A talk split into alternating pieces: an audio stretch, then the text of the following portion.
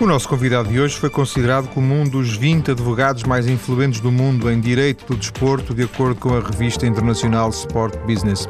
Alexandre Mestre, líder da equipa de direito do desporto da sociedade PLMJ, conta no seu percurso profissional com a publicação de legislação sobre os Jogos Olímpicos ou uma passagem pela Secretaria de Estado do Desporto. Alexandre Mestre está prestes a concluir o doutoramento em Direito Comunitário Desportivo. Muito boa tarde, Alexandre. Boa tarde. Viva. Esta especialização em direito desportivo, este seu interesse nesta área surge porquê? Fundamentalmente surge com um interesse amontante no, no desporto, sempre gostei bastante de desporto. Uh, já lia jornais desportivos uh, com 6, 7, 7 anos e depois, com, a, com a paixão do direito que floresceu e a frequência na universidade, chegou uma altura em que tive que fazer um, um trabalho numa disciplina e optei pelo direito penal desportivo. Uh, gostei bastante da experiência e percebi que podia juntar o binómio do direito com o desporto, ou seja, o binómio do, da vertente académica com, a, com uma paixão, que é uma paixão muito grande. Há quanto tempo uh, é, uh, ou está dedicado ou é um especialista nesta área? Uh, prefiro dizer que estou dedicado. Uh, creio que, portanto, desde 90 e 95, 96, quando fiz esse primeiro trabalho, eh, que depois foi publicado na revista jurídica da faculdade, como estudante ainda, foi aí o, o início. Imagino que nessa altura não, não fosse muito normal haver advogados uh, dedicados a esta questão. É verdade, não era muito normal. Em Portugal já, já havia alguns, poucos, é certo, uh, mas não era muito normal. Era uma área ainda o chamado parente pobre do direito e confesso que tive alguma dificuldade em, em em convencer desde logo alguns professores da universidade quanto à dignidade do, do tema eh, e quanto à autonomia do, do direito do desporto enquanto ordenamento jurídico. Tive essa dificuldade, mas uh, com a persistência minha e de muitos outros em, em Portugal, designadamente, uh, neste momento já se pode dizer que o direito do desporto está na moda, mas naquela altura era claramente um parente pobre do direito. E, portanto, hoje, hoje ninguém contesta que existe um corpo próprio que, que, faz, que faz com que se possa falar em direito desportivo? Hoje ninguém contesta. Sim. E o, o, o, Alexandre, quando entrou para, para a Sociedade de Advogados, uh, onde trabalha, um, já foi com, com essa intenção de, de, de trabalhar nesta área? Sim, uh, sempre me dividi, digamos, no direito da União Europeia, a minha primeira área de eleição, e no direito do desporto, e surgiu a possibilidade, quando entrei há cerca de seis anos para a PLMJ, de trabalhar eh, na área do direito da União Europeia e em tudo o que ela tivesse de ramificação com o desporto, tanto melhor. Eh, com o evoluir dos acontecimentos, vamos dizendo, o direito do desporto foi-se autonomizando também na sociedade e, portanto, já, já trabalho nesses, nesses dois domínios. Mas não foi, eh, naquele momento, uma, uma prioridade quando, quando entrei para a PLMJ, neste momento já é uma, já é uma razão de ser para a minha permanência na, na sociedade. Sendo que, uh, corrija-me se eu estiver enganado, hoje o seu trabalho, digamos, o, o seu dia a dia profissional é passado basicamente a tratar de questões do desporto e não tanto de direito comunitário. Neste momento já, digamos, essa inversão, sim, sim. Ainda eh, faço é... direito da União Europeia e gosto muito de o fazer, mas o direito do desporto é, ocupa neste momento a maior parte do tempo.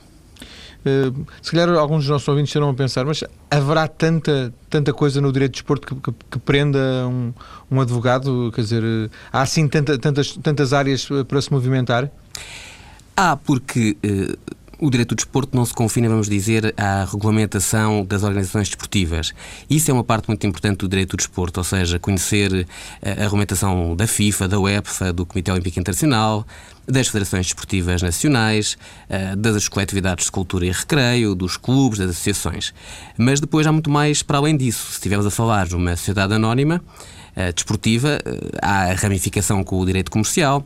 Se estivermos a falar do direito laboral desportivo, uh, ou seja, o regime jurídico para um praticante desportivo profissional, há que conjugar a vertente do desporto com a vertente do, do direito do trabalho ou do direito laboral. As federações desportivas apelam ao, ao direito administrativo, uh, SADs cotadas em bolsa, aos valores mobiliários, ao direito societário. Uh, as questões da concorrência, uh, por exemplo, uh, reclamam o direito da concorrência, tudo o que chama a atenção do direito da União Europeia aplicado ao desporto também reclama e, portanto, a transversalidade dos assuntos também equivale a uma transversalidade de clientes e de, e de matéria a trabalhar. É, há uma área muito que está muito ligada, eu acho que o Alexandre agora referiu isso indiretamente, há uma área que está muito ligada ao desporto e ao direito do desporto, que é os negócios, que são os negócios, os contratos, eh, seja contratos de televisão, de direitos de transmissão, de, de publicidade, seja dos jogadores, também é uma área em que intervém? Sim, sim que intervimos, porque uma das grandes valências de, de, da nossa sociedade, como de, de uma sociedade desta dimensão, é eh, a transversalidade, a interdisciplinaridade. Uma só pessoa não, não é suficiente para abarcar tantos, tantos domínios. Se o negócio envolve uma matéria fiscal, necessariamente que uh, terei que contactar também o meu colega de direito fiscal, uh, que estará muito mais apto para os aspectos gerais do direito fiscal uh, e que depois conjugados com a especificidade do meu trabalho na área do desporto, então o cliente tem uma, uma resposta muito mais imediata e muito mais especializada mas há alguma área em concreto que, por exemplo, eh, não, não, imagino que não, não, passe muito tempo em tribunais, certo? Portanto, não é provavelmente um, um advogado de barra. Não sou provavelmente um advogado de barra, é verdade. Sou mais de advocacia preventiva, sem prejuízo, lá está, de quando é necessário, naturalmente que vou a tribunal. Já lhe aconteceu? Já, já. Não é provavelmente um. É, Sente-se como um estagiário quando, quando vai a tribunal, não? Confesso que não me sinto tão à vontade quanto noutras, noutras tarefas, mas temos que, quando vestimos a camisola e gostamos do assunto, temos que deixar fluir. Ehm, uma área que eu referi eh, brevemente, depois daqui a um bocado vou-lhe perguntar com mais eh, desenvolvimento, mas por exemplo, esta, a questão da, da construção de legislação, a criação, por exemplo, de uns estatutos para uma federação, ou mesmo até uma proposta de, um, de uma lei eh, implica um trabalho mais de, de, secretária, não é? É uma coisa que, que, lhe agrada? É uma coisa que me agrada, mas também implica um trabalho de consulta aos interessados, porque já vai o tempo em que tudo se podia resumir a um, a um gabinete, a um conjunto de, de, dos ditos sábios que tudo sabem e que tudo conseguem resolver com, com, com, a sua pena. Não é assim? E fazia uma lei, era quase um modelo para, para todos e depois basicamente não, não, não, não, não haveria grande adequação à realidade, não Nem mais, e infelizmente isso ainda acontece no nosso processo legislativo, mas eu próprio também já estive envolvido na, na feitura de leis, com outras pessoas naturalmente, e sei que não é fácil prever tudo, mas quem está a fazer eh, uma lei ou a tentar esboçar uns um estatutos tem necessariamente que falar com os agentes interessados para saber efetivamente se na prática aquilo é, é de implementação fácil ou não. Eh, posso dar um exemplo. O atual regime jurídico das federações esportivas tem uma norma que estabelece o número mínimo e o número máximo de delegados. Eh, depois de ser efetuado, delegados que tenham assento na, na Assembleia Geral da Federação em causa. Depois de publicada a lei, estive até numa conferência em que percebi por uma série de, de federações que nunca poderiam conseguir sequer o número mínimo, mínimo, de delegados. E, portanto, o legislador, quando legisla, se calhar terá que conhecer bem o terreno e não se confinar à sua secretária. E, não, e, e, muito menos a questão de, de, de, algum palpite, não é? O, o, o Alexandre trabalhou na, na, uh, trabalhou na Secretaria de Estado do Desporto, não é? Uh, em 2003, 2005. Era, foi, era também nesta área da, da produção legislativa? Era também. Era assessoria jurídica, portanto, no, no gabinete do, do Estado de Estado e uh, também a parte das relações internacionais. Mas dentro da assessoria jurídica, uh, muito passava pela feitura de leis, que é um processo interessantíssimo, mas também complicado, é certo. Há alguma que tenha feito e que esteja em vigor da qual se orgulhe particularmente? Olhe, uma das que, fi, que, fiz, mas fiz com muito mais outras, eh, com, Sim, com claro. muito mais pessoas, uh, até porque o processo legislativo envolve consulta com juristas de todos os gabinetes de, dos secretários de Estado, todos os gabinetes dos ministros, uh, com, em áreas que tenham intervenção direta ou indireta naquela lei, e, portanto, resulta de um trabalho sempre de, de muita gente, de equipa. Mas, curiosamente, aquelas que me deram mais gozo de trabalhar já foram revogadas, o que é um problema também neste, neste país. Eh, os governos, quando passam, gostam sempre de deixar a sua marca, ao contrário do que sucede, por exemplo, em França, em que as leis têm eh, muitas vezes o nome do, do ministro respectivo. Em Portugal isso não acontece, mas ainda assim, para deixar a sua marca, o governante tem tendência para, para revogar. Eh, e uma das leis em que intervim, a lei da violência associada ao desporto, em, em 2004, foi revogada, mas na própria exposição de motivos dava a entender que a anterior era boa e que pouco havia para mudar, mas há aquela tendência de, de mudar Deixar por mudar. Marca, mas deixou gostei muito de, de, dessa, dessa em particular, porque, por exemplo, a, a questão da interdição uh, de um cidadão de, de poder uh, frequentar recintos desportivos, ter que se apresentar na esquadra de residência. Uh, no, nos dias dos jogos foi uma inovação que, que, nós, que nós inserimos e, portanto, quando nós vemos uh, o Ministério Público, uh, os tribunais a lidar com este tipo de situações, ficamos contentes porque tem uma implementação prática. Eu referi que, que o, Alexandre está, não sei se até já estou desatualizado, mas estava a concluir o, o doutoramento em Direito Comunitário Desportivo. Não está desatualizado ainda, não. Uh, aqui uh, volta o, o, Alexandre a juntar as duas, as duas coisas, não é? O desporto e a, e a comunidade, e exato, a União Europeia. Exato. Porquê este tema? Porque era um tema que, que, que dominava bem? porque era um tema que, que me atraía bastante e, e, creio que ainda não há investigação suficiente na, na, nesse domínio.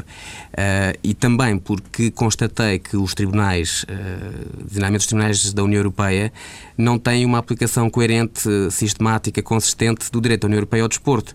Uh, Dá-se o caso de muitas vezes os tribunais nacionais, quando são chamados a intervir, terem que colocar uma questão, vamos dizer assim, ao Tribunal de Justiça da União Europeia de como aplicar, como interpretar o direito da União Europeia para aplicar-se ao desporto, porque ainda não está verdadeiramente solidificada uh, uma aplicação de regras uh, pensadas por outras áreas que não o desporto. Se nos se remontarmos a 1957, quando foi criada então a Comunidade Económica Europeia, as regras basilares da Constituição Europeia não tinham, senão em mente o pós-guerra, eh, que não o desporto. E tardou muito a haver uma atenção ao desporto. A verdade é que essas regras se aplicam a todos os setores e também chega um momento em que o desporto a elas fica sujeito. E sempre me uh, causou alguma. Uh, alguma estranheza como é que por vezes se aplicava de forma cega a crítica mesmo, regras pensadas para outros setores ao desporto, quando eles têm especificidades. E por isso procurei enverdar por aí na, na minha tese. Mas existe, existe um direito comunitário do, na área do desporto? Existe um direito comunitário aplicado ao desporto, claramente. Portanto, a, a União Europeia tem produzido legislação eh, de âmbito eh, europeu para a área do desporto? Não tanto legislação, porque as competências da União Europeia em matéria de desporto são muito residuais, ou seja, os Estados têm as prerrogativas de adotar as suas próprias legislações. Não há diretivas, por exemplo, não há hipótese de harmonizar as, as legislações a intervenção da, da União Europeia é complementar, é de apoio, é de coordenação, é uma intervenção mais subsidiária. Portanto, aquilo que intervém é sobretudo em documentos da chamada soft law, de recomendações, declarações, uh, orientações, um método de coordenação entre os vários Estados-membros. Não é tanto na edificação de legislação, é mais, isso sim, na uh, jurisprudência, ou seja, os tribunais da União Europeia estão a intervir cada vez mais uh, em casos práticos do, domínio do desporto. E, e aí é tão incontornável quanto 30 anos depois de uma jurisprudência, portanto, os tribunais decidirem sempre da mesma maneira, em 2006 o Tribunal de Justiça da União Europeia disse que, doravante, mesmo aquilo que é puramente esportivo, vamos pensar uma regra do jogo, ou uma regra que estabelece a partir de que momento é que estamos a falar de uma substância interdita para efeitos de dopagem, eh, esse tipo de regras que são claramente do domínio estritamente esportivo, puramente esportivo, o Tribunal disse também estas regras uh, ficam sujeitas ao âmbito de aplicação do direito da União Europeia. Portanto, se já havia até 2006 muitos casos com o desporto como denominador comum a chegar ao Luxemburgo, então a partir de 2006 eh, eh, exponencialmente esses casos aparecem mais e, portanto, também a motivação para, para estudar esse tema. Eh, estamos a um minuto da, da, do final da primeira parte, Alexandre. Já depois de termos marcado a nossa conversa, vi que o seu nome apareceu, espero não estar enganado, não, não, não combinamos nada, como, como de costumas. O seu nome apareceu associado às eleições do Sporting. É verdade. Era o seu? Era o meu, é exato. Na lista do, do, do, juiz, do juiz Abrantes Mendes, era isso? É exato. Era, era o Sporting que, que, que estava, que, que, deve a sua ligação ao, ao desporto?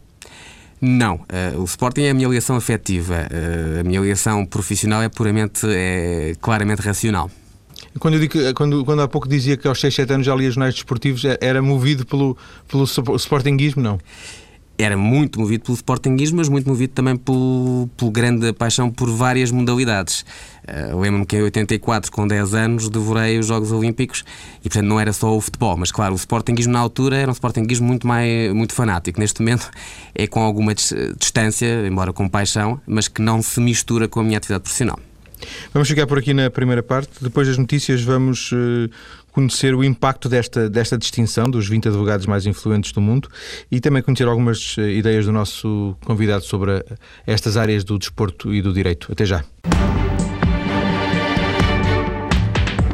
Estou hoje a conversar com o advogado Alexandre Mestre, considerado um dos 20 advogados mais influentes do mundo em direito do desporto, de acordo com a revista internacional Sport Business. Alexandre, esta distinção, esta escolha, foi uma surpresa para si? Já tinha indicações nesse sentido ou não? Não, não tinha. A única indicação é que já tinha obtido essa mesma, essa mesma distinção o ano passado. Portanto, é uma repetição. É uma repetição. E esta repetição, portanto, esta escolha, é, na altura foi-lhe foi justificada? É, é, há, um, há uma argumentação para, para, para justificar? Foi, foi no, no e-mail que, que recebi, foi-me transmitido que há um conjunto de, de leitores, os leitores, portanto, da Sport Business International, uh, que são leitores de, muito virados para o negócio do desporto uh, e que acompanham uh, as várias eh, componentes do direito do desporto a nível internacional, vão lendo, vão acompanhando o que se vai fazendo e o que se vai escrevendo sobre o tema e dão a sua opinião. E depois também haverá uma linha editorial do próprio Sport Business International que também fará as suas escolhas. Mas o que me foi indicado foi sobretudo que é uma indicação de leitores. Ou seja, os leitores da revista conhecem o seu trabalho, é isso? Confesso que a primeira vez que, que eu obtive o prémio me foi, me foi estranho, mas uh, sou levado a concluir que sim. O que admito que advenha muito também de, de, de portanto, de, da minha intervenção, que começou já há uns anos na, na Associação Internacional de Direito do Desporto, e depois já algumas publicações que fiz e algumas intervenções em, em conferências, pode levar também uh, a isso. A própria, a própria intervenção num, num, grupo de trabalho que há uns anos fez um relatório que envolveu que envolveu a, a, UEFA também pode ter tido essa, essa mesma influência. Uh, e confesso que alguns clientes também que, que, que, temos, que têm dimensão internacional, poderão também uh, dar as suas indicações a, a esta revista, acredito que sim, portanto. Ainda que o seu trabalho seja basicamente português, feito em Portugal, ou não? Não, eh, felizmente, felizmente já não é, já não é assim. Um, o mercado do direito do desporto é um mercado cada vez mais globalizado e, e por isso temos alguns clientes de dimensão claramente internacional, seja no futebol, seja no desporto motorizado, seja. Mas portugueses? Não. Não, não. É isso que eu, só, só, porque uma coisa era o, o, Alexandre trabalhar, por exemplo, com um empresário, vamos imaginar, de futebol. Também trabalhamos tem... com empresários de futebol, sim que, que tenha negócios uh, ao nível uh, internacional, não é? Outra coisa é ter clientes que, que, não são portugueses e que, portanto, que... Sucedem as duas coisas. Sucedem. Uh, o que, de alguma forma, é, seria mais natural que um português escolhesse um português, porque está aqui, porque conhece, porque acompanha melhor, já será menos, uh, entre aspas, normal que alguém venha de França ou, ou da Turquia, sei lá, uh, para o contratar, para contratar os seus serviços. Depende, porque, por exemplo, houve uma situação em que era necessário envolver uh, alguém de, do sul da Europa e alguém uh, mais, uh, mais do, do, centro da Europa e, e intervim com mais dois colegas de, da Alemanha e de, e de Itália num, num determinado processo, porque há várias sensibilidades que, que, são importantes de complementar. Às vezes, às vezes vem daí, outras vezes o próprio empresário, no caso concreto, trabalha, até pode ser português, mas ser licenciado num outro, num outro, num outro, num outro país, ou trabalhar com, com, com, com, até com vários advogados, porque os empresários não têm um só advogado, têm advogados em diferentes estados, e haja necessidade de parcerias entre, entre os próprios advogados. Tudo isso acontece. A primeira vez que, portanto, o ano passado, eh, quando recebeu esta distinção, esta escolha, no fundo, quando foi objeto desta escolha, eh, sentiu que isso lhe abriu alguma, algumas portas ou não?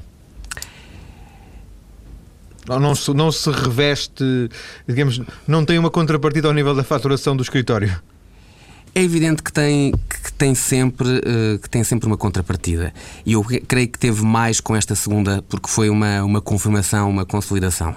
Mas é evidente que sim, porque uh, isso potencia uh, determinado tipo de, de, de contactos e de oportunidades. E isso, por exemplo, pode abrir-lhe uma carreira mais internacional uh, ou não está nos seus horizontes? Já tenho, posso dizer que já tenho uma carreira internacional mesmo, mesmo estando em Portugal. Então vou reformular. Uh, sair de Portugal e ir trabalhar para um, um grande escritório inglês ou francês uh, estaria nos seus horizontes? No curto prazo, não. Sente que o trabalho. O Alexandre está numa, numa das grandes sociedades de advogados portuguesas, não é? É exato. Sente que, que esse trabalho, aquilo que faz neste momento é recompensador?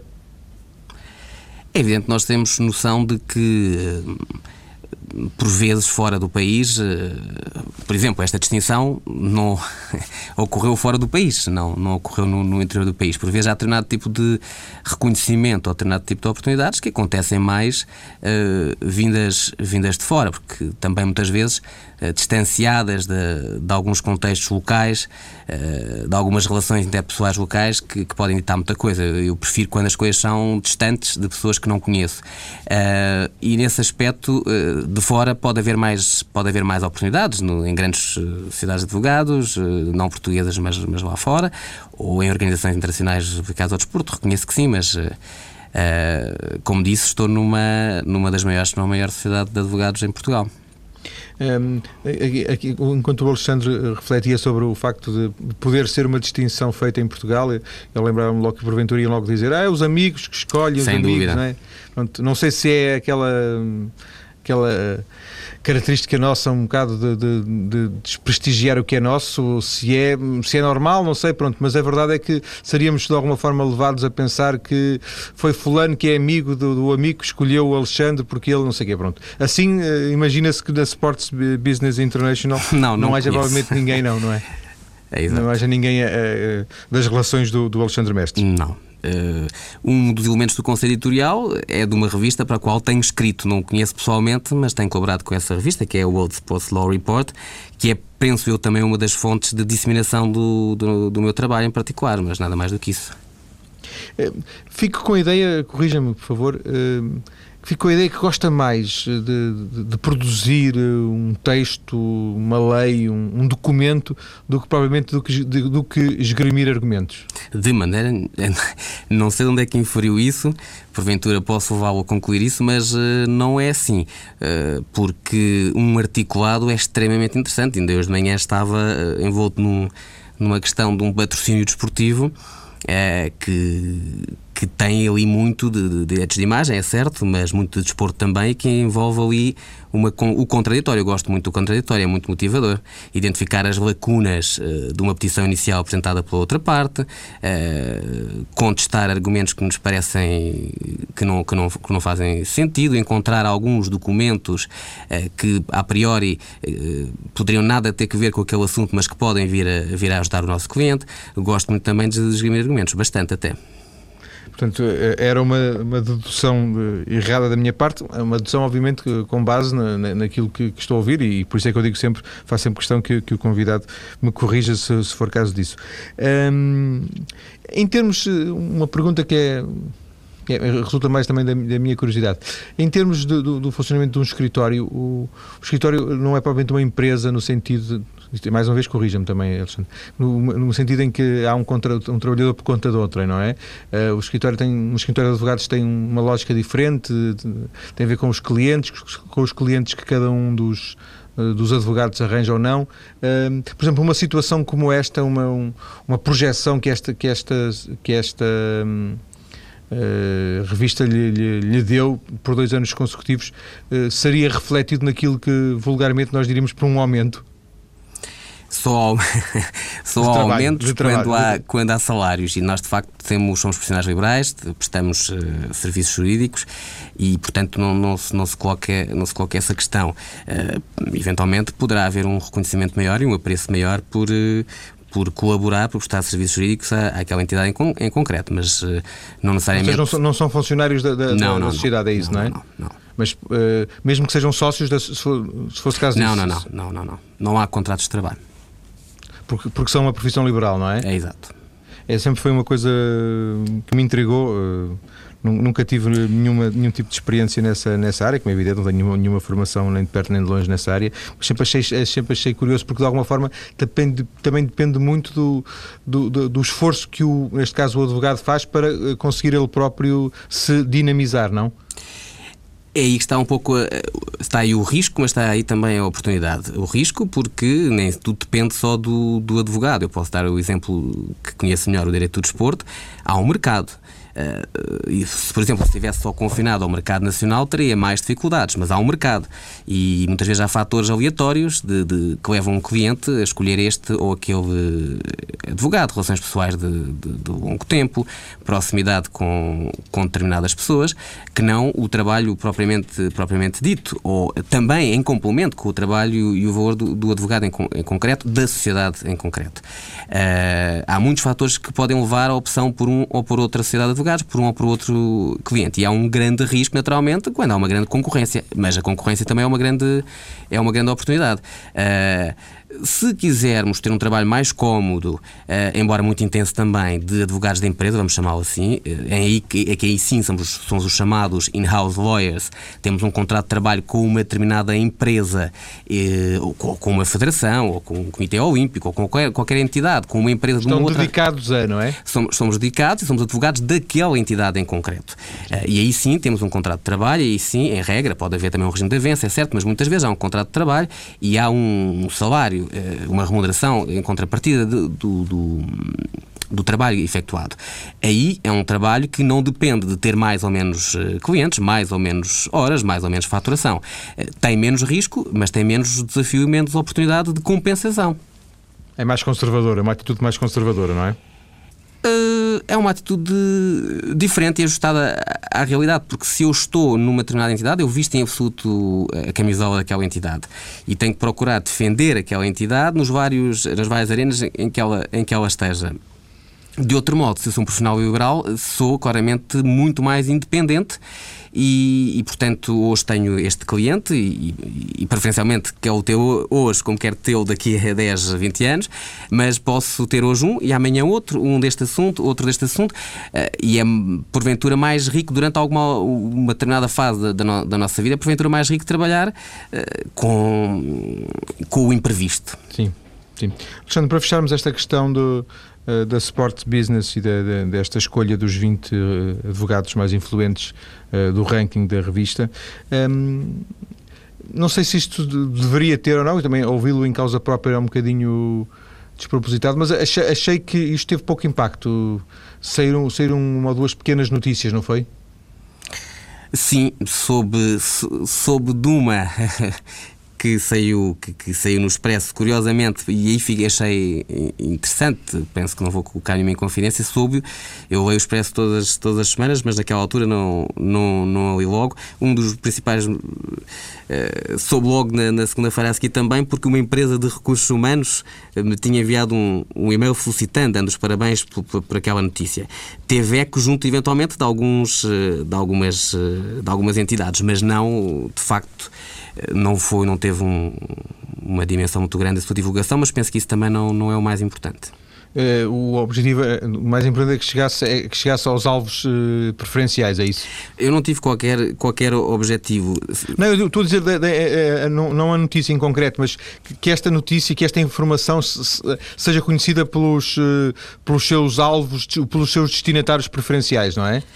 Sim, eu penso que isso é mais do que, que o grande é público, de alguma Se forma. me dissesse que gostava que tivesse tido mais eco na lógica pessoal e na lógica da, da, da minha cidade, claro que sim, gostava, mas não serei eu a fazer diligências nesse sentido.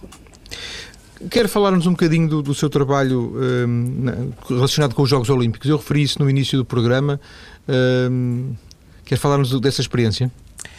Bem, essa é outra das minhas grandes, das minhas grandes paixões. Hum, sou vogal do Conselho Diretivo da, da Academia Olímpica de Portugal, que é um órgão do Comitê Olímpico de Portugal e, e desde então tenho, tenho contribuído voluntariamente, benevolamente, na área da, da disseminação, da promoção e dos valores do, do Olimpismo.